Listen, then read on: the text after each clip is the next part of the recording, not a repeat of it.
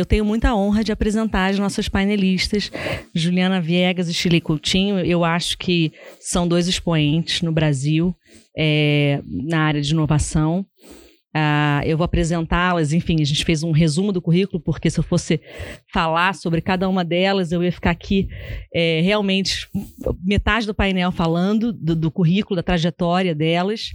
É, e eu vou começar falando com a Shirley, pela Shirley, é, que é, foi responsável né, por muitos anos pela agência de inovação da PUC e por realmente incrementar as parcerias entre a PUC Rio e empresas. Então, a Shirley ela é coordenadora executiva da agência PUC Rio, cofundadora e atual vice-presidente do Fortec. Trabalhou entre 1993 e o ano 2000, antes mesmo da nossa lei de inovação, como colaboradora para o incremento das parcerias entre a PUC Rio e empresas. E antes disso, ela ficou nada menos do que 30 anos na Vale do Rio Doce é, enfim, vou deixar para ela falar um pouquinho dessa experiência, se ela puder também. E Juliana Viegas, eu tenho enfim, uma, um grande prazer em apresentá-la. Para mim é, é um exemplo e, e enfim, grande motivadora e, e, e incentivadora também. Ela é uma das autoridades em inovação do Brasil formada e doutora pela USP de São Paulo em inovação, escreveu a tese de doutorado dela sobre incentivos legais à inovação em direito comparado. Então, é uma das pessoas que mais entende da área no Brasil. Ela foi presidente da BPI por três mandatos consecutivos, quando a Les Brasil ainda estava abaixo da BPI, fazia parte da BPI, então foi também nessa época presidente da Les Brasil e desde então tem um papel fundamental na Les como nossa diretora de estudo por muitos anos e hoje parte do conselho, nossa grande é, conselheira para todos os assuntos. Bom, também não estou aqui para falar, então vou deixar as nossas panelistas começarem, começando pela Shirley. Obrigada. Boa noite, pessoal. Olha, eu tenho que agradecer primeiro a apresentação, o convite e dizer que é um privilégio, sabe? A essa altura da vida ser convidada para falar para um público como esse, tão qualificado. Eu não sou nada disso. Eu sou uma pessoa que quebrou muitos tabus, porque quando eu entrei na Vale, o máximo que uma mulher podia ser, eu entrei como professora primária e podia ser secretária no máximo. E eu cheguei a presidente de uma empresa do grupo, a primeira mulher, a primeira mulher a ser chefe de seção, departamento, superintendente, enfim. E fui chamada de louca pelo presidente porque me botaram para coordenar o programa de preparação da mão de obra do projeto Carajás, que todo mundo deve saber, foi implantado no meio da Amazônia quando não havia estrada, a gente chegava lá de avião DC-3, duas horas de Belém, sobre mata e rio uma experiência inacreditável.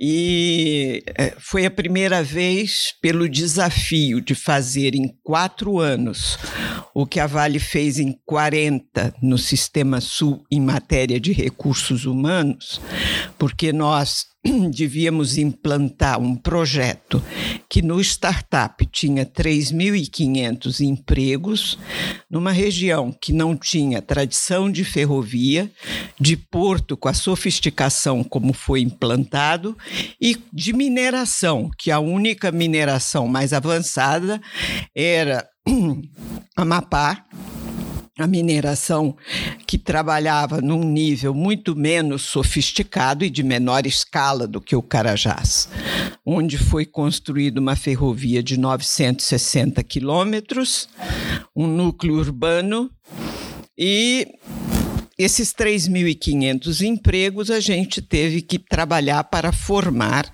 e eu fui chamada de louca porque se o projeto devia promover o desenvolvimento da região, desenvolvimento se faz com pessoas. Então eu coloquei como meta que 80% da mão de obra devia ser da região. Isto não quer dizer que era do Pará e Maranhão, mas os migrantes que iam para a região para construir o projeto, que somou mais ou menos uns 30 mil empregos e que depois ficavam fazendo aqueles beiradões em torno de pobreza, doença em torno dos projetos, como era comum na década de 70, né? O projeto foi inaugurado em 85 e durante cinco anos nós trabalhamos por etapas e conseguimos startar o projeto com 3.500 empregos, 80% da região. E o presidente só acreditou que eu não era louca porque um dia ele chegou para visitar o, o projeto ainda na fase de planejamento e te, viu uns homens dentro de um galpão lá e foi lá perguntar o que, é que eles estavam fazendo. E, então eles disseram: Ah, nós estamos aqui estudando, doutor. Isso era de noite, eles tinham trabalhado o dia inteiro. Porque a professora disse que a gente tem que estudar para poder se candidatar a um emprego quando o projeto funcionar. Então, essa motivação, essa coisa, eu acho que foi assim uma experiência de vida inacreditável. E depois fui depois de aposentada, ajudar a PUC a sair do vermelho, porque ela, como uma instituição privada de pesquisa, ela não era só de ensino, era ensino e pesquisa. No momento, depois da hiperinflação, que o dinheiro para PD, como agora, eu nunca pensei que fosse ver repetir a experiência, é, diminuiu o dinheiro para PID e o pouco que tinha ia para as instituições públicas. E a PUC, que tinha um subsídio do governo, porque foi das primeiras universidades a ter mestrado e doutorado nas engenharias, então ela recebia um subsídio por meio da FINEP para custear a folha de pagamento só dos doutorados e mestrados desses cursos. Ela foi o primeiro doutorado em engenharia elétrica, quer dizer, não é pouca coisa competir com Rita e outros. E então ela foi para o vermelho porque não se faz pesquisa técnico-científica com dinheiro de anuidades. E a pergunta que o decano que assumiu e hoje é o vice-reitor administrativo financeiro fez foi: como fazer pesquisa sem dinheiro do governo? como eu na Vale, para fazer o programa de preparação da mão de obra do Carajás, trabalhei intensamente com Senai, escolas técnicas, universidade, eu estava do outro lado. E eu disse, ó, parceria com empresa. Só que nessa época, 93, 94, era quase um sacrilégio falar em pesquisa aplicada com pesquisador nível A, não sei que e tal, que publica em revistas internacionais de peso, etc. Mas o reitor, muito pragmático, disse: olha, a folha, o que eu posso pagar é isso aqui. Quem quiser ganhar mais para viajar, ir a congresso, ter laboratório atualizado e tal, faça projeto com empresa, porque dando as suas horas aqui e a orientação de pesquisa que vocês têm que dar, o que vocês faturarem é para dividir aí, vocês pagam overhead para a universidade, o resto é de vocês.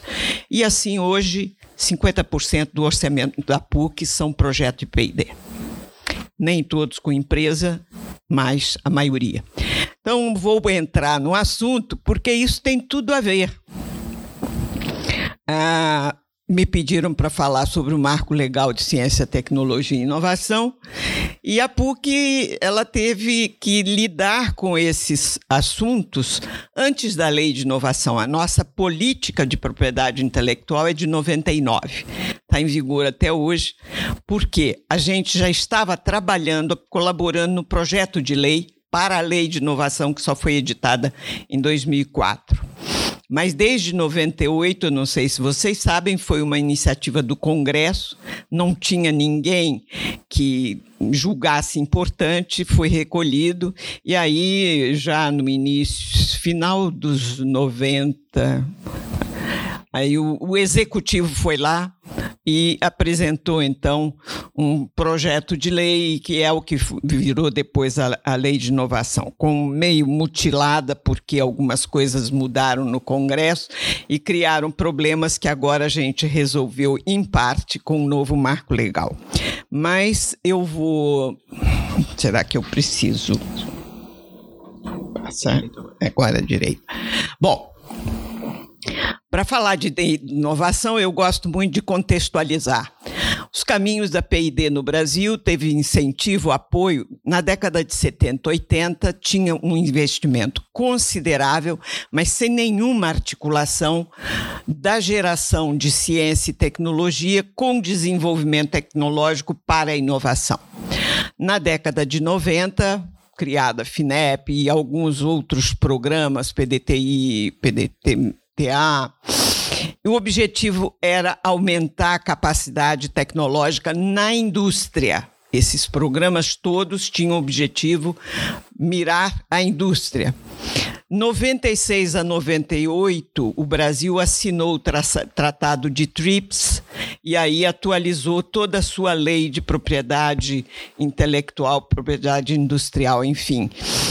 E uh, 98, 99 teve uma coisa extremamente importante que foi a criação dos fundos setoriais. Eu tenho um gráfico na PUC que eu fiz o levantamento do incremento do número de projetos de PD. É um crescimento exponencial só com a criação dos fundos setoriais. Ah, o fomento à inovação, depois dos fundos setoriais criados que estimularam as parcerias universidade-empresa, veio a lei de inovação, então, o decreto que a regulamentou, e os incentivos fiscais, leis do bem e outros que até hoje estão aí carecendo de muito aperfeiçoamento. O ano passado eu participo de um grupo de trabalho na AMPEI, Associação Nacional das Empresas Inovadoras, e a gente trabalhou muito na lei do bem, porque tem uma série de problemas é, que eu não vou entrar no detalhe porque não dá tempo, e agora a MEI, o Movimento da, Empresarial pela Inovação da CNI, se reuniu ontem, eu estava até convidada para ir, mas não pude, é, discutindo esse assunto da lei do bem e de outros incentivos. E aí veio o aperfeiçoamento, depois de quatro anos de trabalho, para colocar a palavra inovação na nossa Constituição, que não havia, e a nova lei e o decreto. Bom, o que que me parece das coisas mais fundamentais que a Lei de Inovação de 2004 introduziu? Parceria público-privada. Porque antes da lei era quase que um, um, um absurdo, era proibido falar em parceria público-privada. E é, como a lei ela veio para estimular a inovação no ambiente produtivo, ou seja, a lei não era para fazer inovação e nem é possível fazer. É, todo mundo fala em inovação, mas é uma bobagem. Na universidade, nos centros de pesquisa, você gera conhecimento e tecnologia, mas a inovação só ocorre quando o produto está no mercado e dinheiro no bolso de quem inventou, de quem produziu, de quem vendeu. Antes Antes disso, é invenção, não é inovação.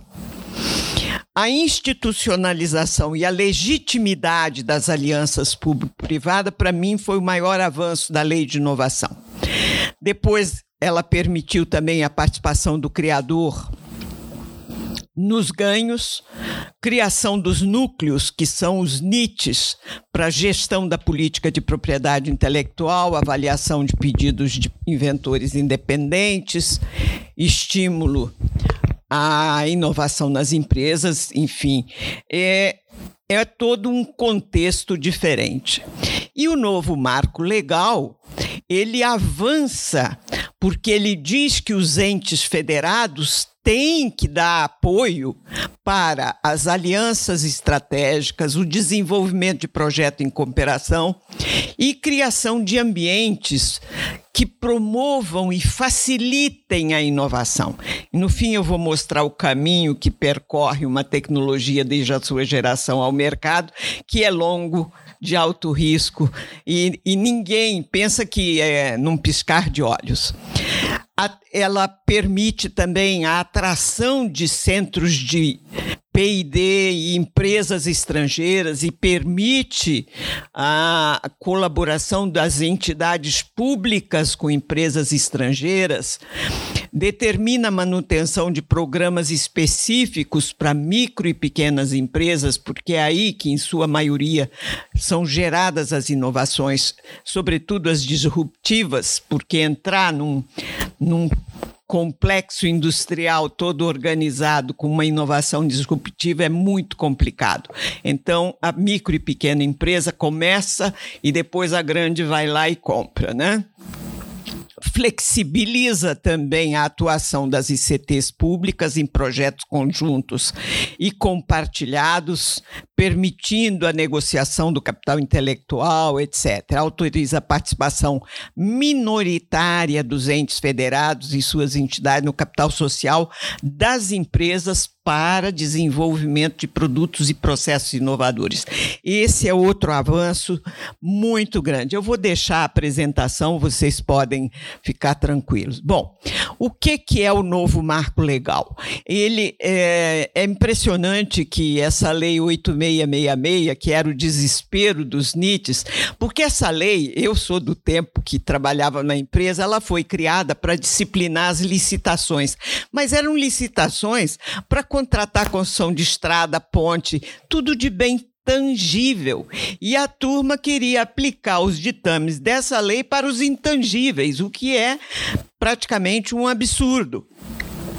Aí depois veio também outras legislações que dispunham sobre importação de bens, que no caso de importação de insumos e equipamentos para pesquisa e desenvolvimento de interesse para o país, não pode ter as mesmas restrições que importação de outros bens, alguns até supérfluos. Bom, e aí então não preciso ler o resto que vocês vão ver. Essa minha colega Beth Ritter foi a, é a única pessoa que tem doutorado nessa área de inovação no Brasil. E ela fez esse estudo da lei e eu estava sem tempo. Ela disse: não, leva, usa o que você quiser. Ela fez um trabalho muito mais extenso e eu pincei alguns slides da apresentação dela, tirei umas coisas, porque o público aqui não é o mesmo para o qual ela fez o trabalho.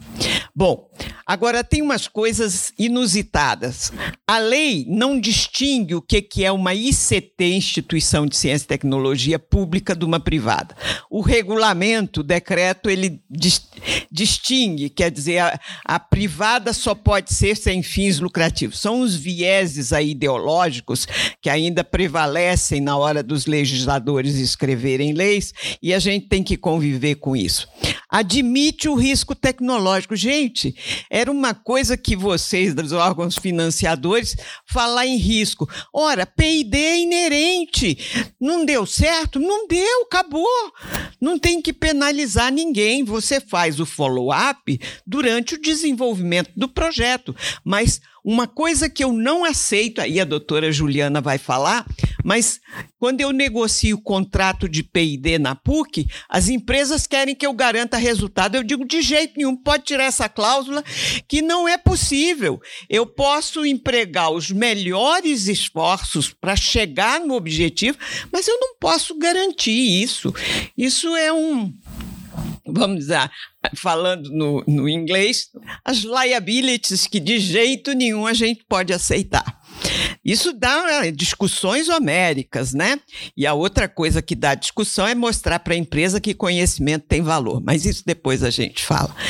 Bom, então ela fala na entidade gestora, nos ecossistemas e tal, tudo isso visando a incrementar a inovação nesse país, porque é um absurdo o que se gera de pesquisa, desenvolvimento, tecnologia nesse país e nós estarmos no índice global de inovação atrás do Gabão. Com todo o respeito pelo Gabão, mas eles não produzem o, o conhecimento que a gente produz. Então, nós somos muito incompetentes para converter os resultados da nossa pesquisa, desenvolvimento em inovação. Bom, e aí uh, eu chamei a atenção de algumas coisas que é permitido agora na nova legislação, é, permite até o escalonamento até o nível de pré-industrial com dinheiro público, né? Bom, eu vou andar mais rápido. Uh, o estímulo à participação das ICTs no processo de inovação, isso tem uma coisa importante para as instituições privadas sem fins lucrativos e consideradas filantrópicas, porque diz que a remuneração que a gente recebe por esses ganhos não incorpora no sentido de prejudicar o aspecto considerado relevante para que ela seja filantrópica a, a política de inovação ela é obrigatória nas instituições públicas. Entretanto, as privadas não podem pleitear recursos públicos se não tiverem a sua política. Então, mutatis mutandis é a mesma coisa. Uh, o núcleo de inovação ele poderá ser constituído como personalidade jurídica própria. A gente tem os exemplos: Universidade Hebraica de Jerusalém, a Cambridge Enterprise e outras que têm personalidade jurídica própria e negociam todo o ativo, o resultado do conhecimento gerado nas universidades. enfim, a escolha do Nietzsche já não é tão relevante para vocês, obriga a ICT privada. Ah, a lei de inovação criou uma outra coisa que eu acho muito importante. O Brasil não tem estatísticas. A lei de inovação obriga que, no fim de março de cada ano, as instituições públicas, no caso, mas as privadas foram as primeiras a mandar informações sobre transferência de tecnologia, proteção de propriedade intelectual, parcerias estabelecidas para fins de PID, ganhos econômicos, e agora isto é obrigatório para as públicas, mas também as privadas são instadas a fazer. Bônus tecnológica é outra coisa que a lei agora deixou muito claro. Havia uma insegurança jurídica sobre esse assunto, mas agora está muito claro que é uma subvenção para micro pequenas empresas e implica em contrapartida financeira ou não financeira, isso é muito importante prazo e o bônus poderá ser utilizado para contratação de ICT, tanto pública quanto privada, porque a micro e pequena empresa não tem capacidade de pesquisa, muitas vezes, para implementar uma inovação. Então, isso aí veio a facilitar importação também. Isso cientistas agradecem penhoradamente, porque de, descomplicou a importação, embora ainda alguns entraves existam, mais isenção de impostos. Mas quando eu olho isso aí, também a regulamentação fez uma coisa que é um esdrúxulo. Uma bolsa de estudo paga a um pesquisador que trabalha numa instituição pública é livre de impostos. Se ele trabalha numa instituição privada tem que pagar. Então, a natureza do pagamento é a mesma, mas é um viés ideológico que atrapalha na hora da promulgação das leis. Previsão. Ah, isso também é uma coisa interessante. Antigamente não podia ser mais do que 5%, depois chegou para 10%, agora é admitido 15% do chamado overhead para custear as despesas administrativas e operacionais. Bom, falando para vocês, eu acho que eu não posso concluir sem dizer que existem várias formas e o nosso objetivo é transferir tecnologia. Proteger é uma forma de valorizar, mas transferir. E todas essas formas são maneiras de transferir tecnologia. Então a gente tem que, na hora da negociação do contrato, eu em geral trabalho nos, nos treinamentos aí que a OMP me convida falando sobre as cláusulas difíceis. Quais são elas? Sigilo e confidencialidade de informações. Uhum propriedade e uso dos resultados. As empresas às vezes brigam para ser proprietárias, mas elas nem olham para o direito de uso. Se eu der a titularidade, mas não der direito de uso, vale nada, é zero. Mas esses conceitos ainda não estão muito bem absorvidos. A outra coisa que é importante é a gente ver como é que você, da bancada ao mercado, agrega valor em termos de propriedade, de criação de valor e de lucro ou resultado. Mas eu acho relevante isto aqui. Para você conseguir fazer inovação, não basta ter uma ótima pesquisa, isso é fundamental. Proteger propriedade, etc., ter apoio financeiro, mercado, mas sem comunicação e colaboração, a gente não chega a ter a inovação. Porque é um, é, é, um jogo de interesses e de objetivos, às vezes, antagônicos, que a gente tem que tentar conciliar para chegar ao resultado. E este é o caminho.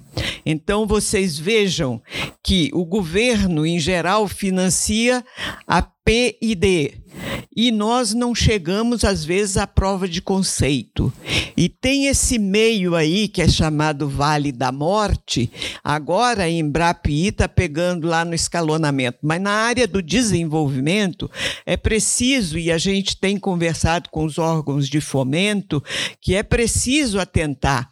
Porque a FINEP diz: eu dou dinheiro para o desenvolvimento, mas tem que já ter a parceria, já tem que ter o contrato com a empresa. Só que eu negocio com a empresa nesse nível, porque a minha pesquisa está aqui. E aí ela me pergunta: isto funciona?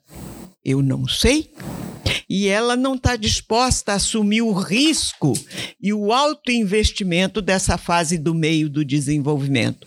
Então, é preciso atentar que não se chega lá na inovação sem que haja essa cadeia de investimento e trabalho. Muito obrigada.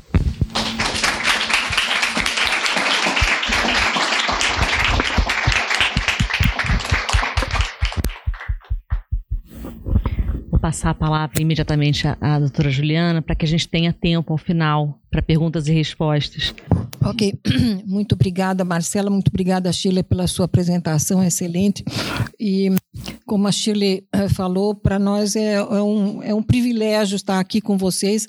Uh, que trabalham justamente nesta área de inovação. Uh, eu vou falar um pouquinho uh, para vocês uh, do ponto de vista de uma advogada que estudou a lei de inovação, estudou o, a alteração da lei de inovação que saiu em 2016, estudou uh, um pouco agora esse é, decreto algumas, regulamentador que saiu agora uh, recentemente. Alguns obstáculos, alguns problemas que nós advogados enfrentamos quando uh, a gente se propõe a fazer um contrato de acordo com a lei de inovação. Então, o meu tema aqui vai ser exatamente a, a, parte contratual, quer dizer, os relacionamentos que são permitidos uh, pela lei de inovação e pelo decreto regulamentador. Uh, nós temos vários tipos de relacionamento que são permitidos pela lei de inovação.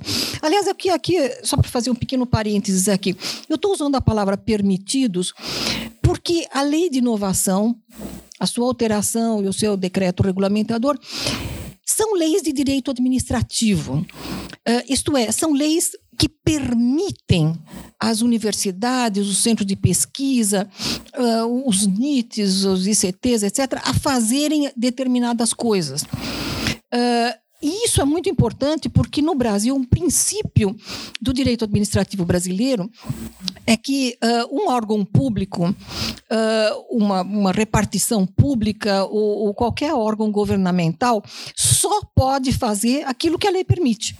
Ao contrário das pessoas físicas que podemos, nós podemos fazer qualquer coisa, a não ser o que, o que a lei nos proíbe. Mas os órgãos públicos precisam uh, de uma lei que os per, que permita que façam o que está lá escrito que façam. Aliás, o, o, professor Denis Barbosa, que estudou muito profundamente a lei de inovação, uh, dizia que esta lei era uma lei de apoderamento. De fato, é uma lei que permite uh, que, que se façam algumas coisas.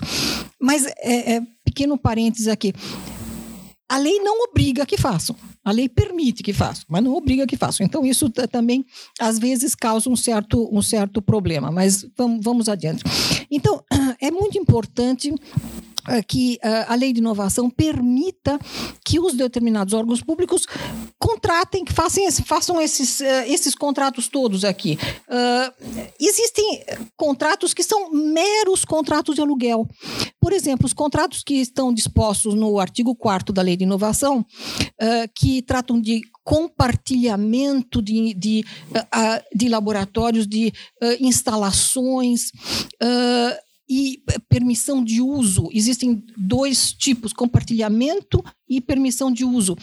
Ambos são contratos de aluguel. São contratos de aluguel. É, claro que com suas características próprias. Não são os mesmos contratos de aluguel que a gente usa para alugar um apartamento, mas com suas características próprias são contratos de aluguel.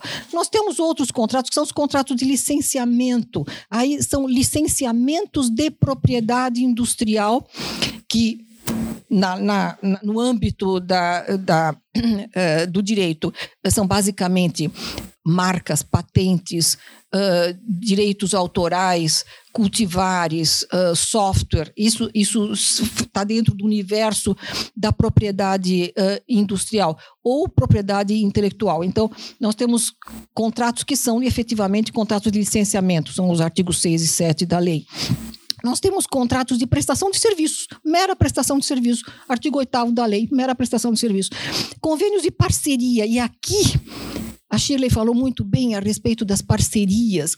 Quer dizer, a lei passou a permitir as famosas parcerias público-privadas. Uh, e aqui nós temos uh, vários, vários artigos aqui que tratam das, da, da, das, dos contratos de parceria. E, aliás, são os contratos que são os, os, mais, mais sofisticados, né, os mais comuns, os mais interessantes, até os mais sofisticados. Nós temos contratos de apoio, simplesmente contratos de apoio, uh, uh, pelos quais o governo, o Estado, qualquer dos níveis do Estado, federal, estadual, municipal, se propõe a apoiar determinadas uh, iniciativas de, de pesquisa e desenvolvimento basicamente tratados no artigo 19 da lei. E, finalmente, contratos de encomenda tecnológica pelo Estado, artigo 20 da lei, que, aliás, as encomendas pelo Estado são uma das melhores, das mais eficientes formas de estimular a inovação. Uh, eu não vou falar a vocês a respeito de todos esses contratos, mas eu escolhi alguns que me parecem os mais uh, interessantes, os mais importantes, pelo menos. Vamos falar primeiro dos efetivos dos contratos de licenciamento. Uh, originalmente, na Lei de Inovação de 2004, uh, este artigo 6 da Lei de Inovação tratava do licenciamento de criação da própria ICT, quer dizer, criação própria da ICT. Uh, então, o artigo 6 originalmente, em 2004, dizia que é facultado à ICT celebrar contratos de transferência de tecnologia e de licenciamento para outorga de direito ao uso de exploração de criação por ela desenvolvida, ponto. Então, era um, um, um artigo que fazia sentido, no sentido de dizer, bom, quando a ICT tem uma patente ou uma, um, uma propriedade intelectual qualquer, desenvolvida por ela própria, ela tem então o direito de licenciar esse bem de propriedade industrial uh, e, e, e desta maneira ela tem autorização porque o bem é dela. O bem é criado por ela da titularidade da própria ICT porque é criado por ela. Então fazia todo sentido, porque uh, bens criados em parceria estavam tratados em outro artigo da lei. Ora, veio a, a alteração da lei, a, a lei 13.243, a lei de 2016, uh, ah, que alterou a lei de inovação de 2004 e acrescentou essas palavrinhas isoladamente ou por meio de parceria. Uh, aqui, aqui me cria um problema. Porque uh, quando como eu disse, originalmente era isso, o artigo 6 tratava do licenciamento de uma inovação desenvolvida pela própria ICT. Agora é, trata de, de, de inovação desenvolvida pela ICT ou por meio de parceria. Acontece que O artigo 9 da Lei de Inovação trata de licenciamento desenvolvido em parceria. Então, aqui eh, misturaram um pouco as coisas. Quer dizer, o artigo 6 passou também a tratar de licenciamento de propriedade intelectual uh, desenvolvido em parceria.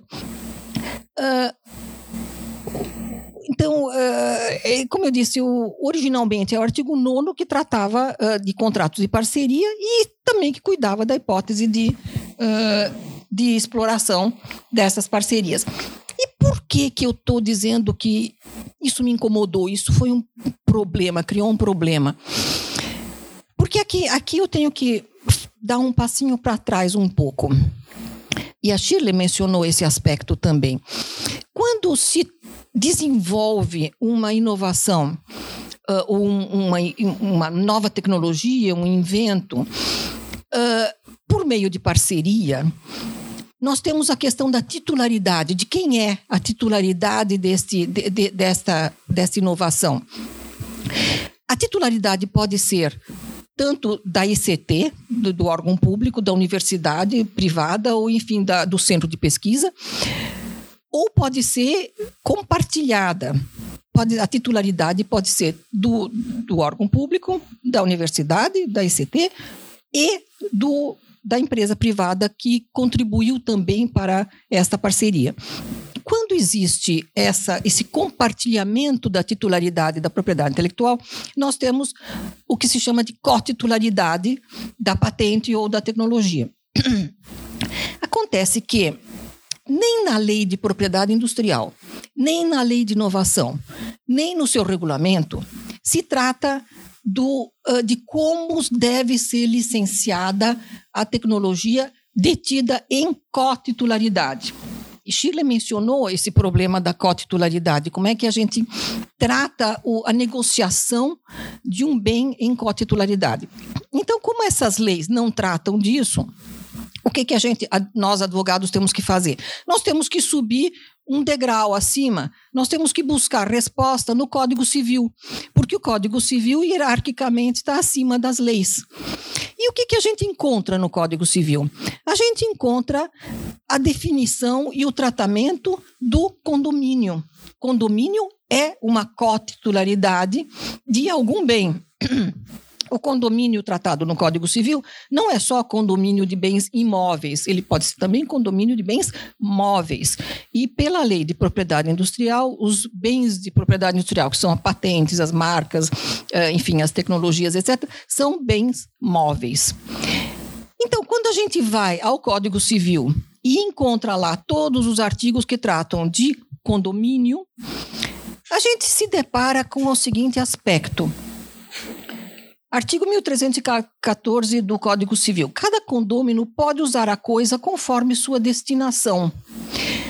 Então, se dois cotitulares de uma tecnologia, de uma patente, uh, são condôminos daquela determinada tecnologia, o que, que acontece? Ambos podem usar a coisa conforme sua destinação.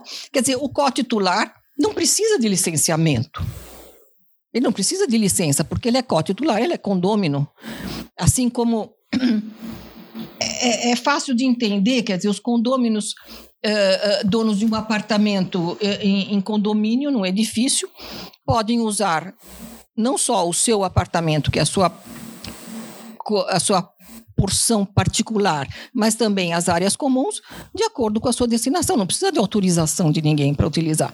Então, quando, quando a gente uh, uh, trata, no, deixa eu voltar para trás, no artigo 6 uh, que é permitido a celebrar contrato de transferência de tecnologia ou licenciamento, quando se trata de parceria, isso aqui me cria um problema, porque se a, a tecnologia foi em parceria, e pode haver perfeitamente cotitularidade dessa tecnologia, então os cotitulares não precisam de licenciamento para usar aquela tecnologia. E, por outro lado, também ninguém deveria poder licenciar essa tecnologia a terceiros sem autorização dos outros cotitulares. Vejam só, vamos supor que uma nova tecnologia tenha sido patenteada. e tenha sido e essa patente tenha sido financiada por uma parte, por uma, por uma empresa, por exemplo. Não seria justo que cada um dos cotitulares dessa patente pudessem licenciar a patente a qualquer terceiro sem autorização dos outros cotitulares. Porque senão, uh, vejam só, um dos cotitulares poderia licenciar a patente a um concorrente da, da, da parte que financiou aquela tecnologia. Isso não seria justo. Então, a autorização de todos os cotitulares é absolutamente relevante nesses casos, a não ser que aí o contrato disponha diferentemente mas é, é, importante que isso, que isso seja, seja tratado.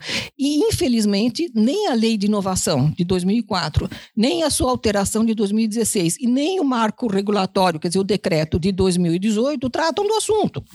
Não tratam do assunto. Então, a gente tem que pensar nesses aspectos, voltando atrás, como eu disse, ao Código Civil. Uh, Ainda falando do licenciamento de bens de propriedade intelectual, uh, o, artigo, o parágrafo 2 do artigo 6 diz que quando não for concedida exclusividade, desculpe, não for concedida a cláusula de exclusividade uh, para os fins de que trata o capo, deve ser uh, a contratação. Eu acho que eu voltei. Não, peraí. Não, está certo. Quando não for concedida é, quando não for concedida exclusividade, Uh, os contratos previstos no caput desse artigo poderão ser firmados diretamente para fins de exploração uh, da, da, criação que seja objeto na forma do regulamento. Agora, quando a, a, contratação for com cláusula de exclusividade para os fins de que trata o caput, deverá ser precedida da publicação de extrato da oferta tecnológica. Aqui nós temos um grande avanço, na, na, tanto na alteração da lei de 2004 como no, no, no marco regulatório, no decreto. Porque uh, antes se falava em uh, edital edital ninguém sabia direito o que, que era edital, o que, que, o que, que tinha que constar. Qual era a diferença entre edital e licitação? Ninguém, às vezes as pessoas me perguntavam qual é a diferença, que, que eu, no que, que o edital é diferente de licitação. E eu, eu, francamente, eu vou ser muito franca, eu não sabia qual era a diferença. Bom, gra graças a Deus a coisa mudou aqui, porque agora se fala só em extrato de oferta tecnológica. E está muito bem detalhado o que deve constar desse extrato de oferta tecnológica nesse artigo 12 do decreto 9.283 de 2018. Então agora a coisa tá, ficou muito mais clara. Nós estamos falando de extrato e não mais de edital ou licitação, nunca foi o caso. Agora, uh, nos casos de desenvolvimento conjunto com empresa, esta empresa poderá ser contratada com cláusula de exclusividade e dispensada a oferta pública, quer dizer, não precisa de extrato de oferta no caso de desenvolvimento conjunto, devendo ser estabelecido em convênio ou contrato a forma de remuneração. E aqui eh, eu tenho de novo, tem um problema. Quer dizer, se o, se o desenvolvimento for em conjunto com a empresa, e se esta empresa tiver cotitularidade da tecnologia, ela não precisa de contrato com cláusulas. Ela, ela é cotitular, ela é condômina da tecnologia, ela não precisaria de contrato para poder usar essa tecnologia. Então, mais um probleminha que a gente uh, uh, enfrenta nessa, nessa legislação. Quer dizer, o que a gente nota aqui é que não se deu um tratamento, uh, digamos assim, uh, uh, conjunto, holístico da legislação de inovação com o nosso Código Civil. Quer dizer, não existe uma. não existe um, um tratamento uniforme entre os contratos previstos na Lei de Inovação e os contratos previstos no Código Civil. Então, aqui no, nós, advogados, é que temos que fazer esse meio de campo.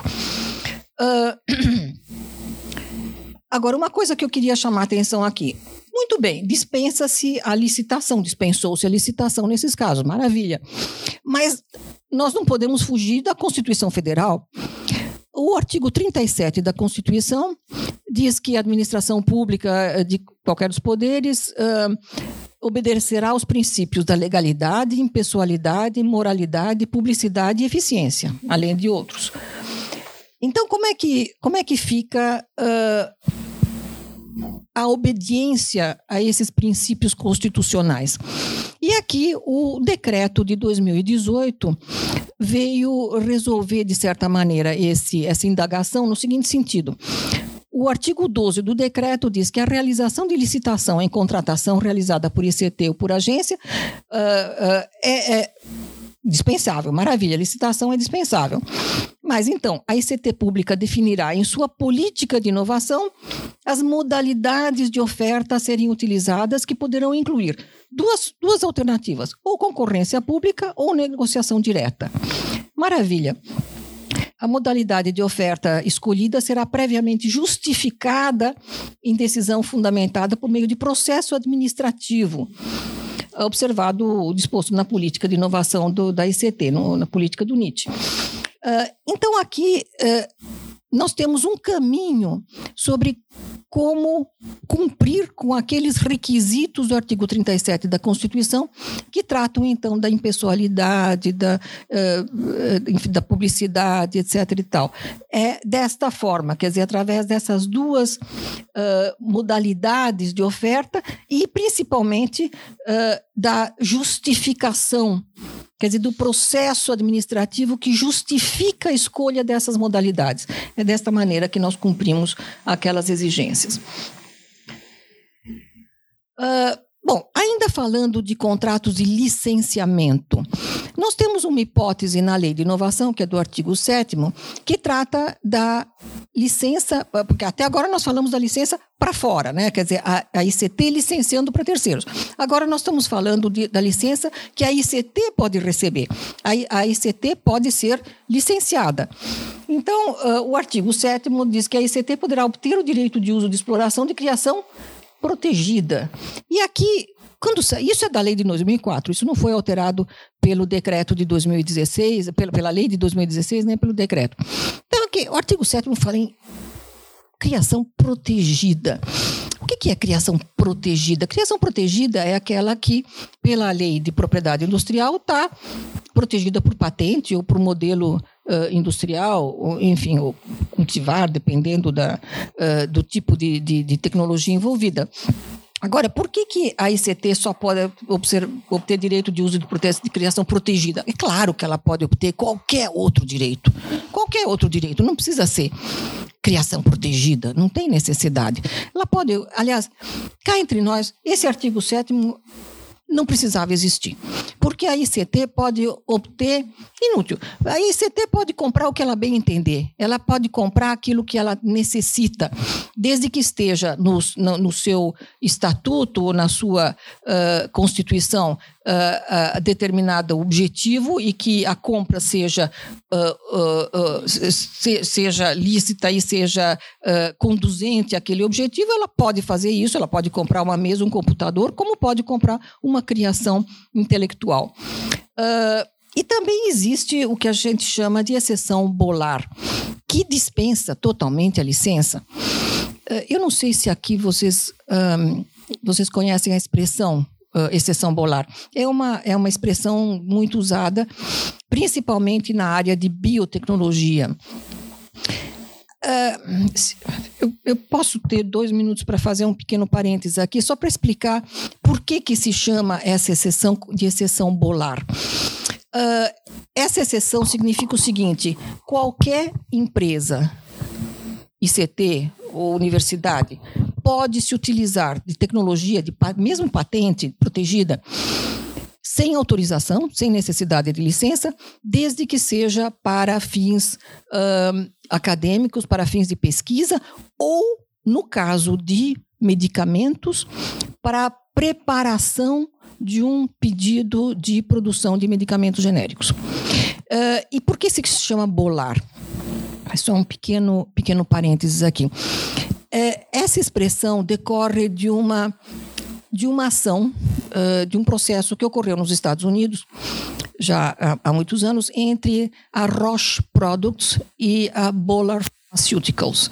Foi um processo Roche versus Bolar Pharmaceuticals. Uh, a Roche uma empresa de pesquisa de produtos farmacêuticos, detinha a patente de um, produto, de um, de um medicamento que se chamava Dalmain.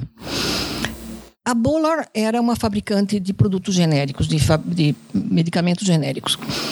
Uh, a Bolar começou a utilizar a patente da Roche antes da expiração da patente, quer dizer, quando a patente ainda estava em vigor, uh, para uh, produção de um, de um medicamento bioequivalente, quer dizer, um genérico que era bioequivalente ao Dalmain. Uh, ela começou a analisar a patente, usar a patente para para preparar a produção de um bioequivalente.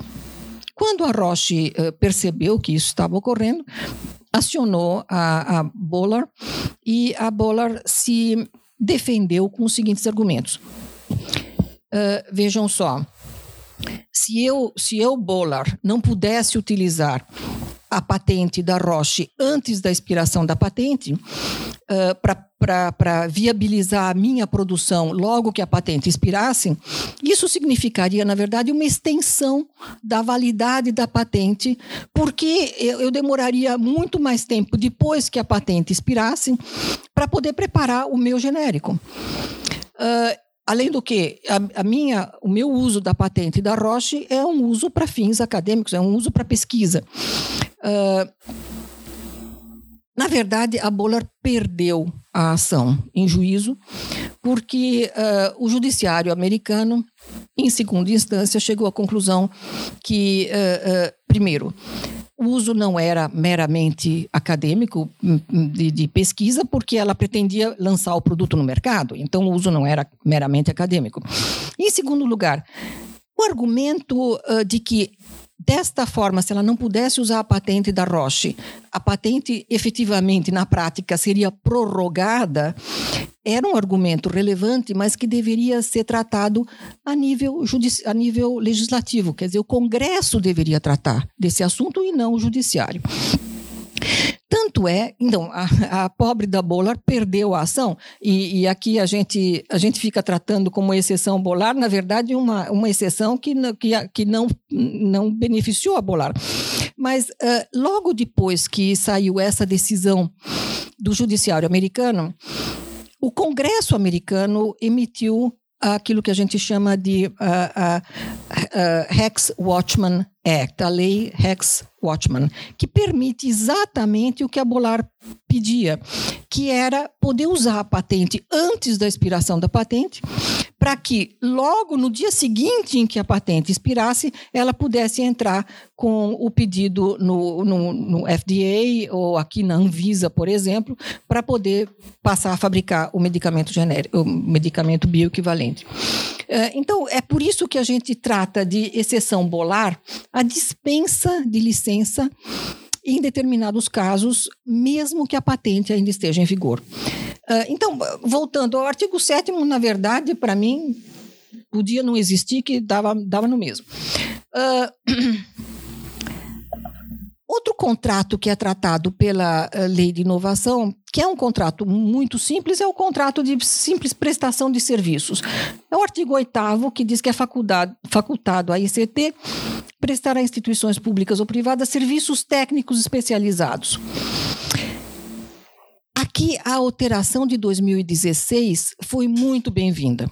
Porque antigamente, na lei de inovação de 2004, uh, a, a redação dizia que serviços compatíveis com os objetivos desta lei.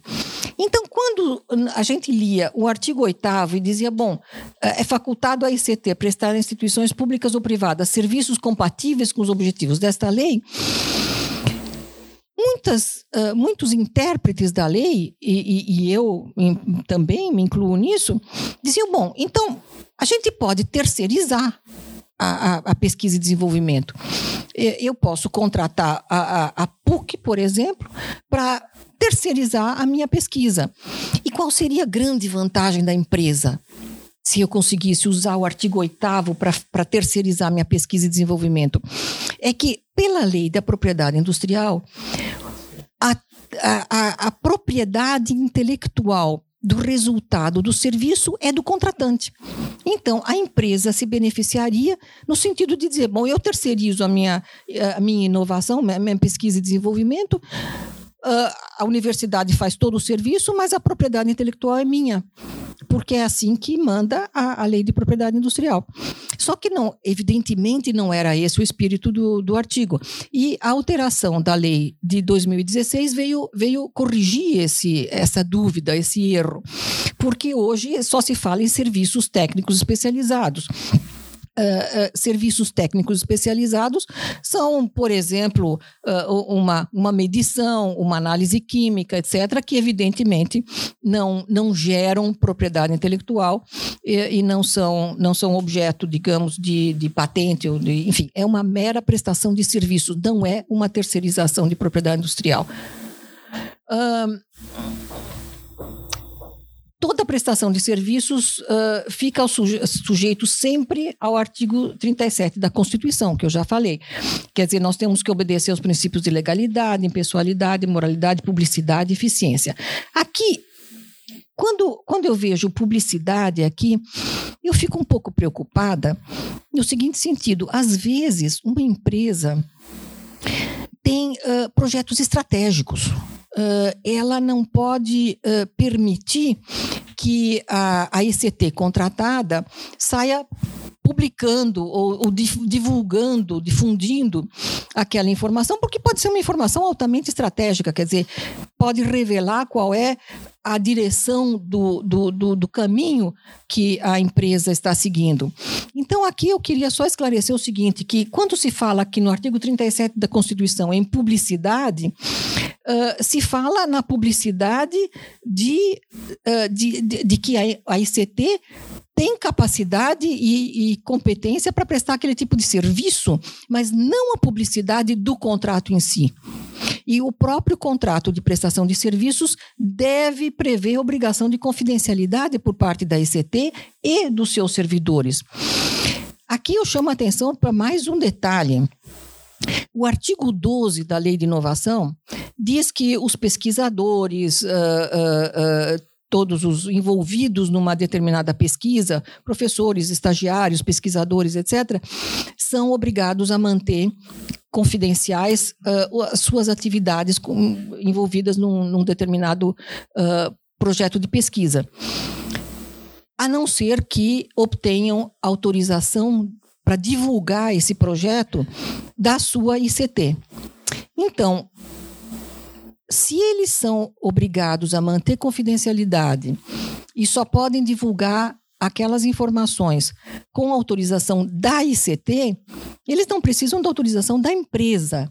Então, se vocês estiverem trabalhando para uma empresa envolvida num, num projeto de uh, num, num, num contrato de prestação de serviços com uma ICT, coloquem, por favor, no contrato uma cláusula de confidencialidade muito bem elaborada. A própria professora Shirley lembrou muito bem que é, cláusulas de confidencialidade são cláusulas importantíssimas nesse tipo de contrato, principalmente quando nós estamos falando da hipótese do artigo 8 tá? Agora eu acho que eu vou uh, passar a, falar, a tratar de um, de um último tipo de contrato, que é o que me parece ser o contrato mais importante uh, tratado pela lei de inovação, que são os contratos de pesquisa. Uh, antes de entrar no próprio uh, texto do artigo 9 da lei de inovação, eu gostaria só de fazer um pequeno parênteses aqui sobre a diferença entre as denominações. Nós temos aqui vários. A, a, lei de inovação, a sua regulamentação, usam determinados termos e, e, às vezes é importante que a gente tenha, do ponto de vista jurídico, qual é a diferença entre esses termos. O que, que é um contrato, o que, que é um acordo, o que, que é um convênio e o que, que é o, o que os americanos chamam de cost sharing. São coisas diferentes. O que, que é um contrato? Um contrato é a, a regulamentação que norteia, que governa um acordo entre duas partes que têm vontades opostas. Exemplo clássico: eu, eu quero vender o meu carro. A professora Shirley quer comprar o meu carro. É claro que eu quero vender pelo preço maior e a Shirley quer comprar pelo preço menor. Então, as nossas vontades são opostas. Então, num determinado momento mágico, aí os nossos, as nossas vontades opostas se, se, se cruzam e a gente chega num determinado resultado. Uh, este resultado é é, é, consolidado num contrato que regula o, o, nosso, o nosso interesse. Então, são vontades opostas que se unem. Isto é tipicamente o que é um contrato. O convênio é absolutamente diferente. O convênio é quando duas partes têm o mesmo interesse, têm o mesmo objetivo e se unem os esforços para chegar numa determinada, num determinado resultado. Então, no mesmo resultado. Uh, o que, que, é um cost sharing? O cost sharing é uh, a junção de várias partes que financiam a mesma pesquisa. Uh, isso é muito comum uh, no exterior, por exemplo, e aliás, hoje, muitas das pesquisas são pesquisas internacionais.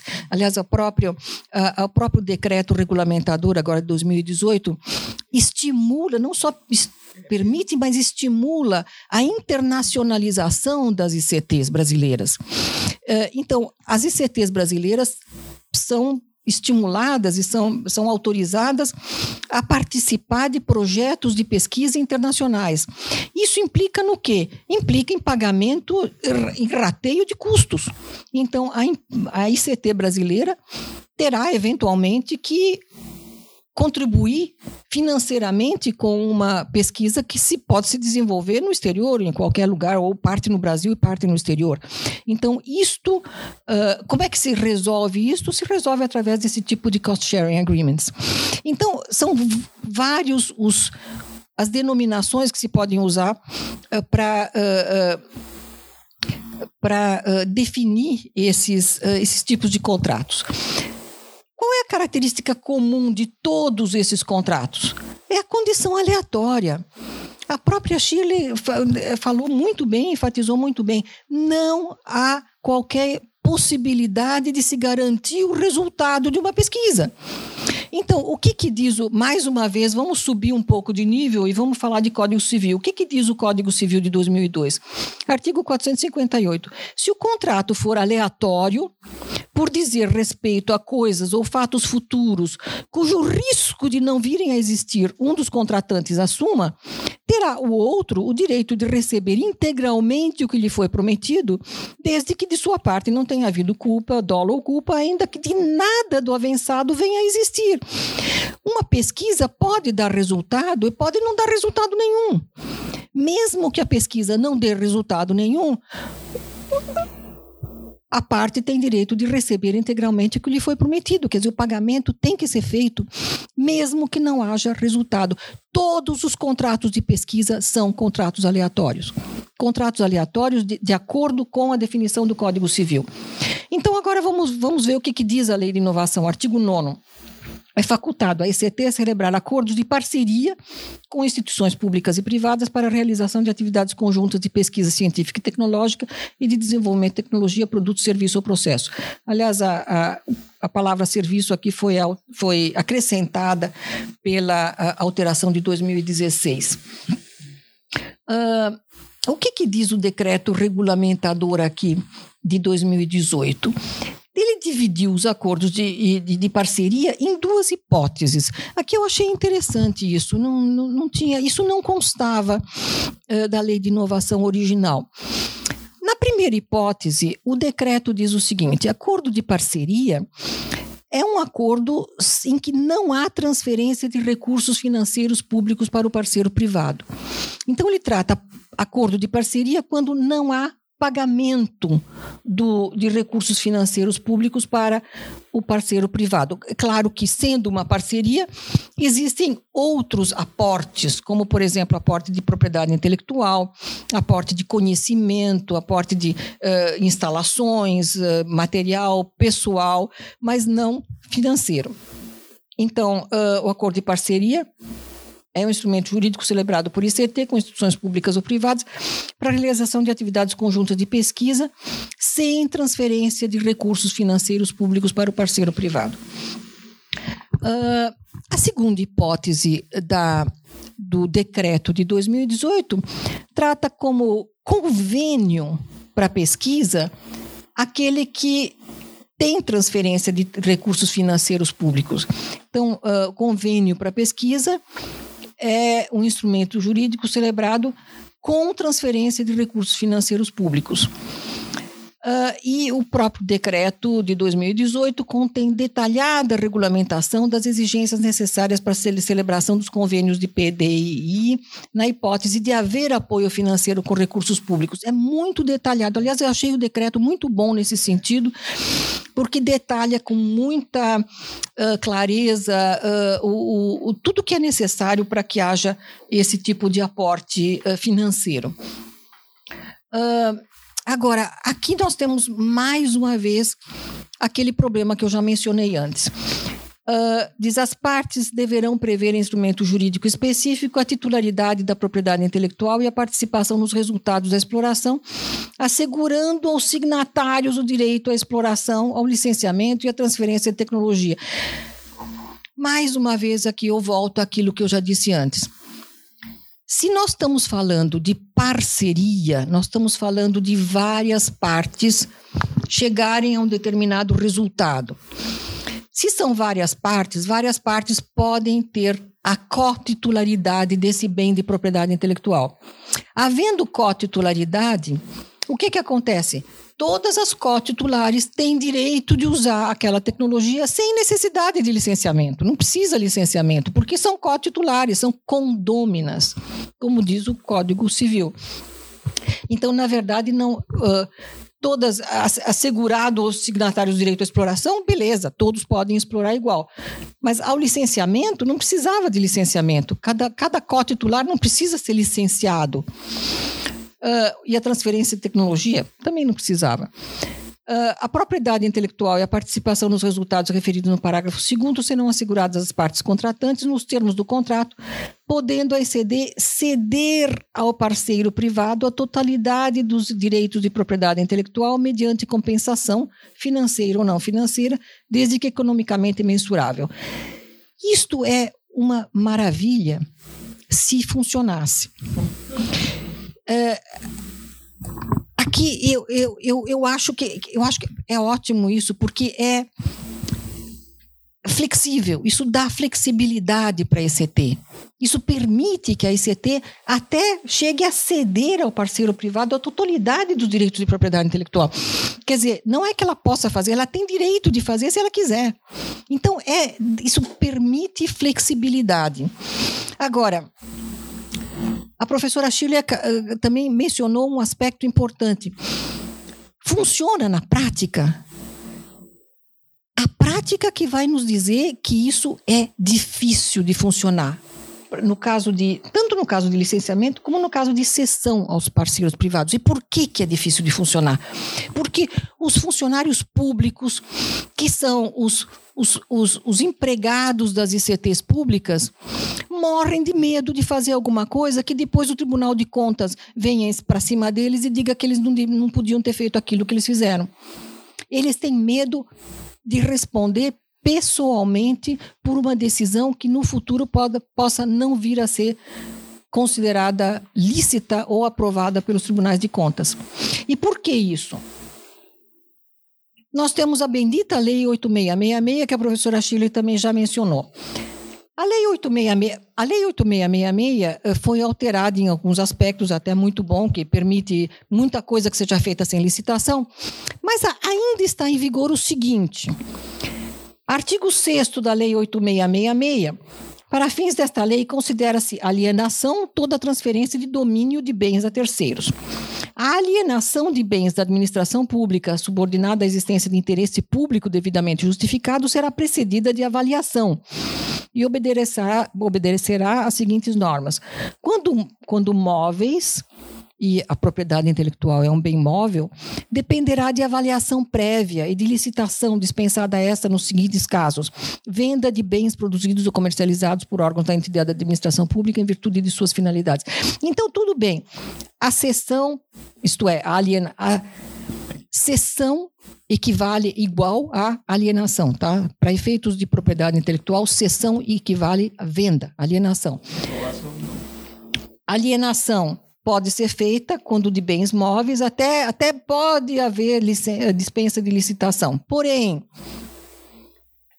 existe uma bendita lei da ação popular, que é uma lei de 1965, que é essa lei 4.717. Antes da 866. Antes da 866, ainda está em vigor. Ainda está em vigor essa lei da ação popular, que diz o seguinte: qualquer cidadão será parte legítima para pleitear anulação ou declaração de nulidade de atos lesivos ao patrimônio da União. Uh, sociedade de economia mista, etc. E de quaisquer pessoas jurídicas ou entidades subvencionadas pelos cofres públicos. Então, se qualquer se qualquer pesquisa que resultar num bem móvel, um bem de propriedade industrial, um bem de propriedade material, tiver sido subvencionado por cofres públicos, nós estamos dentro dessa, nós estamos sujeitos a essa lei da ação popular. Então, a alienação, isto é, venda, cessão de um bem público, pode ser considerado nulo uh, se, se esse ato for considerado lesivo ao patrimônio da União. Uh, são também nulos os seguintes atos ou contratos praticados ou celebrados por quaisquer das pessoas ou entidades referidas no artigo 1. A compra e venda de bens móveis, nos casos em que não cabível a concorrência pública ou administrativa, quando for realizada com desobediência a normas legais, regulamentos ou constantes, o preço de compra dos bens for superior ao corrente ao mercado ou o preço de venda dos bens for inferior ao corrente no mercado, na época da operação. Então, vamos ser francos, se eu for funcionária pública, estou uh, uh, sendo uh, instada a ceder, a vender uma, um bem de, da, de, de propriedade do Estado. E eu, pessoalmente, fico sujeita a, a, a, uma, uma ação dessas, a uma ação popular, eu, eu tenho um certo receio de fazer o assunto, de, de, de tomar essa decisão. A não ser que a decisão seja altamente justificada. E por que, que existe esse receio? Porque, infelizmente, que, que, eu, que eu saiba, não existe ainda uma, uma forma aceita pelos tribunais de contas de como se avalia um bem de propriedade material. Nós sabemos que existem vários métodos de avaliação de bens de propriedade imaterial, quer dizer, existem basicamente três métodos né, de avaliação. Aliás, nos cursos da LES, a gente estuda bastante essa questão dos métodos de avaliação. Existem métodos aceitos de avaliação de bens de propriedade material, mas que eu saiba, nenhum tribunal de contas do Brasil, seja federal, estadual ou municipal, já emitiu parecer quanto à aceitabilidade de métodos de avaliação de bens de propriedade imaterial. Então, existe um, um certo receio fundado de que uh, um, os funcionários públicos fiquem pessoalmente responsáveis por eventualmente vender ou uh, ceder um bem de propriedade imaterial de uma maneira que possa no futuro vir, vir a ser considerada prejudicial por um tribunal de contas. Bom, aqui uh, eu já falei que o, o problema da cotitularidade uh, de bens de propriedade imaterial é, é, é, é, complicada no sentido de que o direito ao licenciamento tem que prever a proibição do licenciamento a terceiro sem autorização dos outros cotitulares, isso de acordo com o Código Civil. E mais um, um, um comentário: a cotitularidade entre ICT e entidade privada uh, é complicada, porque uh, quando, quando a gente. Quando a gente gerencia, ou tem que gerenciar, administrar um grande portfólio de bens de propriedade material, como, por exemplo, um grande portfólio de patentes, é, esse gerenciamento tem que, tem que estar absolutamente alinhado à estratégia do, do, do, titular desses bens, a estratégia da empresa, ou da ICT, ou da, ou da universidade. E as estratégias das universidades, das ICTs, etc., e das empresas privadas são completamente diferentes. São estratégias diferentes. Então, a cotitularidade de um bem de propriedade material entre uma universidade e uma entidade privada, uma empresa privada, é complicada. É, dá problemas.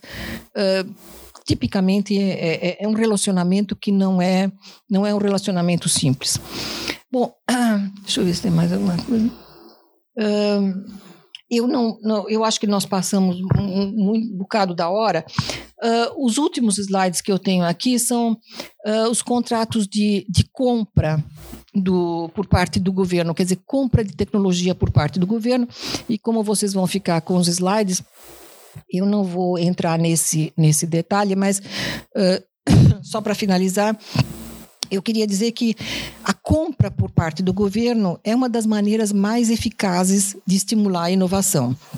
Então, é muito importante que uh, o governo passe efetivamente a adquirir tecnologia e a contratar tecnologia, porque uh, tradicionalmente é uma das maneiras mais, uh, mais favoráveis, mais eficazes a estimular a inovação.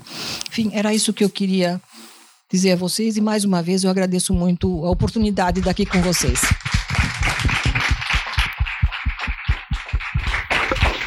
Muito obrigada. Juliana, é, pela excelente exposição, muito detalhada. Eu acho que, é, enfim, ambas né, é, trouxeram um panorama e eu fico aqui com uma pergunta ecoando depois de ouvir vocês duas. É, a gente teve a lei de inovação, a gente teve inúmeros ganhos, foram criadas inúmeras formas de relacionamento entre universidade e empresa, todos esses contratos, esses modelos, essas permissões legais para que as universidades se aproximassem às empresas. A gente sabe no dia a dia quem trabalha que o contrato de parceria é o que a gente mais vê acontecendo, parceria universidade-empresa. Por anos, eu acho que desde 2004 até recentemente, um entrave era esse justamente que Juliana muito bem colocou, professora Shirley também, que é, é, você tem um contrato de parceria que ou ele é em cotitularidade, que gera todas as perplexidades da cotitularidade, essa diferença de interesse entre CT e empresa, dificuldade de uma de uma empresa confiar né, no que nas diretrizes que serão estabelecidas pela universidade ou por uma ST pública ou privada. É, tudo isso. Por outro lado, veio então o decreto que veio solucionar, permitindo então que a ICT possa ceder completamente os direitos para a empresa, que era um, um, uma, um, um, clamor, né? Eu diria, entre eu que trabalho mais pelo lado das empresas normalmente, as empresas sempre ficavam, né, debatendo a cláusula de PI, debatendo a cláusula de PI, muitas vezes alguns negócios não iam em frente porque não conseguia chegar a um acordo. A universidade queria PI, a empresa queria PI e às vezes isso era um entrave no negócio. Veio o decreto falando a universidade pode ceder completamente os direitos para a empresa. E aí a gente tem a 8666, e aí a gente tem a lei de ação popular, enfim, todas essas colocações que a Juliana colocou aqui que eu acho que é, são muito relevantes e trazem enorme insegurança jurídica para ambos, né? Porque não é só o funcionário público que está ali assinando o contrato ou que está ali negociando, que pode ser sujeito a uma ação popular ou um processo no Tribunal de Contas, mas a empresa que pode ver o seu negócio anulado, anos de negociação, anos de investimento, enfim, muitas vezes optou por esse parceiro, é, enfim, realmente investiu naquele, naquela, é, naquele relacionamento, que a negociação de um contrato é um relacionamento e tudo por água abaixo. Então, é, é enfim, essa constatação, depois de ouvir vocês, me leva a abrir aqui as perguntas. Eu vou abrir com a primeira pergunta. É, pelo que eu entendi da exposição de vocês, o problema não está solucionado, muito pelo contrário. Né? A gente tem um entrave é, claro, a gente tem a lei, várias leis, leis, né? enfim, a lei de inovação, decreto, a lei de 2016, querendo promover esse encontro aconteça encontro, universidade empresa se relacionem. E a gente tem outras leis e outros problemas que falem: esse encontro é muito arriscado. Não vão ali. Se você for ali, você pode sofrer alguns problemas jurídicos e legais. Todo mundo sabe que ninguém quer isso. O que, que vocês acham que soluciona esse problema prático? Vou dizer o que, que faço na prática. Não trabalho em instituição pública. Entretanto, quando eu uso recursos públicos, eu tenho que ter os mesmos cuidados, porque às vezes num contrato tem uma parte do dinheiro público, tem parte do dinheiro privado, típico a, a trabalho da Embrapi, uhum. que a universidade entra com a contribuição econômica, o governo põe uma parte financeira e a empresa financeira. Então, aí você tem esse problema eu vou falar da maioria dos contratos que é só empresa e universidade. Negociação e contrato. O que está no contrato é o que vale. E essas questões que a Juliana muito bem explicitou, como ela sempre faz, é uma aula quando a gente ouve ela falar. É, por exemplo, cotitularidade é das coisas mais difíceis de gerenciar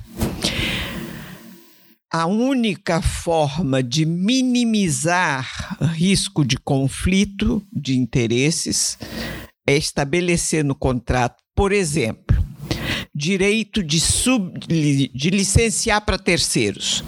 Os dois têm que concordar se é cotitularidade. É, direito para pesquisa não tem, que, não tem que ter permissão. Agora, há um desequilíbrio evidente que a Juliana botou o dedo ali e só não explicitou da forma como eu vou dizer. A empresa, ao receber o resultado da pesquisa, ela tem ganho econômico, é automático a universidade, que as empresas assim, ah, podemos usar a tecnologia, cada um em suas atividades. Já gerou desequilíbrio no contrato. Por quê? A empresa vai ter ganho econômico e a, a, a instituição de pesquisa ou universidade, ela vai aplicar na sua atividade o que, que é? Ensino e pesquisa. Uhum.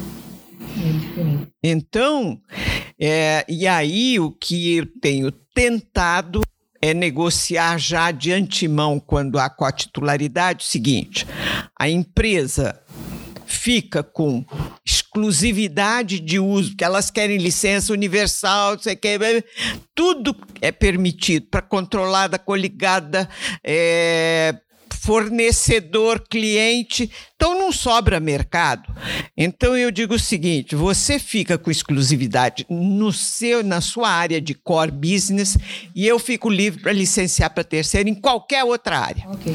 Por exemplo, área de óleo e gás. Você usa na toda a cadeia, para todo mundo. Agora, se eu tiver aplicação no entretenimento, é só meu. Eu vou licenciar com liberdade total área ambiental. São as formas de negociação que eu tenho tentado é, para minimizar os problemas que a lei provocou, porque nenhuma outra lei dá essa coisa da cotitularidade, muito raramente. Nos, não, tem, não. não tem, não existe isso. Ou você é dono ou não é. Então, é, eu prefiro, no caso de prestação de serviço, é 100% da empresa, não tem problema. Ah, mas aí não gera conhecimento. O problema é que quando você gera conhecimento.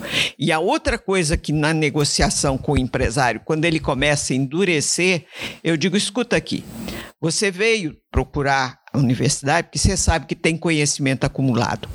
Se você fosse investir em pesquisa para chegar onde você quer começar o trabalho, são 20 anos. Isso tem um valor econômico. Então, eu monetizo esse valor com o apoio dos professores, e aí eu entro na negociação, porque eles dizem assim: ah, eu botei 2 milhões, eu quero 80% da propriedade intelectual, porque você, as horas do seu pessoal, mas ele só está computando as horas do tempo para trabalhar naquele pedacinho. Tudo mais que eu estou agregando de conhecimento acumulado não pagou. Então eu calculo o valor monetário, mas não é, é econômico, não é financeiro, e aí eu negocio e às vezes inverte. Uhum. Em vez de 70 para a empresa e 20 para a universidade, 30 para a universidade, inverte, é, é 70 para a universidade e 30 para a empresa. Mas isso não é trivial. Verdade. E uma, uma coisa só que eu queria acrescentar, eh, respondendo à pergunta da Marcela, é que, de fato, para que para que realmente a gente tenha mais segurança uh, jurídica nesse tipo de negociação, uh, seria absolutamente necessário que algumas leis que são muito antiquadas, que são muito antigas, fossem alteradas. E aqui dentro da própria LES nós temos nos batido pela alteração, pela atualização de certas leis que vêm, leis, leis até cambiais e fiscais, leis tributárias que vêm vindo desde 1962, são leis antigas. Por exemplo, o mundo mudou e a lei continua a mesma. Uh, uh, por exemplo, eu estava mencionando na minha palestra a questão da, da, dos cost sharing agreements, né? Uh, esse, esse, os contratos de compartilhamento de despesas que podem ser perfeitamente despesas internacionais. hoje, se você for, se uma empresa for ao Banco Central dizer, olha, eu quero pagar remeter, de... remeter um milhão de dólares para pagar uma pesquisa que está sendo de, desenvolvida no, no, no, no Vale do Silício ou, ou na, na, no, no, no cluster de Boston, o Banco Central vai me olhar e dizer: hã? Cadê o contrato averbado no INPI? O INPI não averba contratos de cost sharing. Então, o que, que eu faço? É, quer dizer, nós temos que voltar para trás é, e, e, alterar essa legislação que vem vindo desde 1962, legislação que está obsoleta. E outra coisa, nós, outra, uh, isso, isso na, na, parte cambial, né, na parte de poder remeter para o exterior um dinheiro. Na parte fiscal, nós também temos que rever a, a questão. É, isso não, não, não afeta muito a PUC, mas afeta muito as empresas privadas. Quer dizer, se um dia você pretende remeter para o exterior um pagamento por uma pesquisa ou um royalty pelo licenciamento de uma propriedade intelectual que pertence a uma empresa estrangeira, olha, a quantidade não, não é só o valor dos impostos que tem que ser pago sobre essa remessa para o exterior, mas é a complexidade desses impostos. Uh, só em alguns casos uh, que, que, eu, que eu já tive uh, envolvida, uma mera remessa para o exterior de royalties pode ficar sujeita a seis impostos diferentes. Nós temos imposto de renda na fonte, CID, uh, IOF, PIS, COFINS da importação e PIS, COF, PIS, PIS importação, COFINS importação e ISS importação. Seis impostos diferentes numa mesma remessa para o exterior. Quer dizer, não é só que o, o a remessa é cara, é, e não, não, é absolutamente estimulada pelo governo, é que é, gerenciar esses cálculos todos, você precisa de, de horas de contador aí para conseguir calcular esses impostos todos sobre essa remessa. Isso é absolutamente uh, ineficiente, ineficiente até para o governo, uh, é ineficiente para as empresas, uh, é para o país e, é altamente desestimulador desse tipo de coisa. Então, nós temos uma lei de inovação que pretende estimular a inovação, todas essas, todas essas atividades, e aliás, o próprio decreto agora de 2018 estimula as ICTs a se internacionalizarem, e por outro lado, você tem essa legislação que vem desde os anos 60 eh, e que, que, que é totalmente defasada e desestimulante. Então, respondendo a Marcela, gente, tem que, tem que alterar muita coisa ainda. Nós estamos, nós estamos no meio do caminho. Tem milhões de perguntas para fazer, mas eu vou passar. Acho que a gente tem um tempinho para uma ou duas perguntas. Obrigado às apresentações. Eu sou o William da FINEP, trabalho no gabinete da presidência. Estamos acompanhando esse assunto, naturalmente. Tive até a honra de conversar com a professora Chile algum tempo atrás sobre isso. E a pergunta que eu faço, até foi mencionada a questão dos TTOs privados lá de Israel. Nós tivemos uma missão em vários deles, né, do Weizmann Institute e outras universidades. Isso, de repente, poderia ser um caminho, mas a pergunta que fica é a seguinte, né? É, no caso deles, em Oslo, como em Oxford e outros locais, a, a, o, o sócio desse, desse ente privado é a universidade da mesma forma. Né? Então, por exemplo, Oxford Innovation é 100% de ações da Universidade de Oxford. E o ponto é, se, por exemplo, uma universidade agora que ela pode participar no capital de uma empresa, digamos que essa empresa privada, para gerenciar esses ativos, tenha como uh, dono né, a Universidade Federal do Rio de Janeiro ou alguma outra universidade pública. O que, é, o que esse ente privado fizer pelo sócio principal dele ser público vai estar sujeito às mesmas questões colocadas ou ele consegue, por ser privado, é, trabalhar de outra forma? aqui uh, eu acho que a pergunta é excelente porque me permite entrar numa, numa outra arena aqui. Quando você tem uh, uma, uma participação de capital de uma entidade pública numa entidade privada, você cria o que a gente chama de sociedade de economia mista. A sociedade de economia mista fica sujeita a todas as regras de uma sociedade, de, de uma, de uma entidade pública, inclusive todas os, todos os controles dos tribunais de contas. Uh, isso já é, digamos assim, um, um desestímulo a uma entidade que anteriormente era totalmente privada uh, de, de receber aporte de capital público, porque torna, a torna uma sociedade de economia mista e a sujeita aos controles dos tribunais de contas. Segundo lugar, pela atual legislação brasileira, uh, e, e, ainda estou falando do decreto 200, que é um decreto uh, antigo, mas que ainda está em vigor, uh, uma, a, a, organização de uma sociedade de economia mista fica sujeita a, a, uma série de autorizações legislativas e governamentais. Então, em determinados casos, a própria criação de uma sociedade de economia mista fica sujeita a um decreto do, do, do, do governo federal, enfim. nós temos aí uma série de entraves à constituição de uma sociedade de economia mista.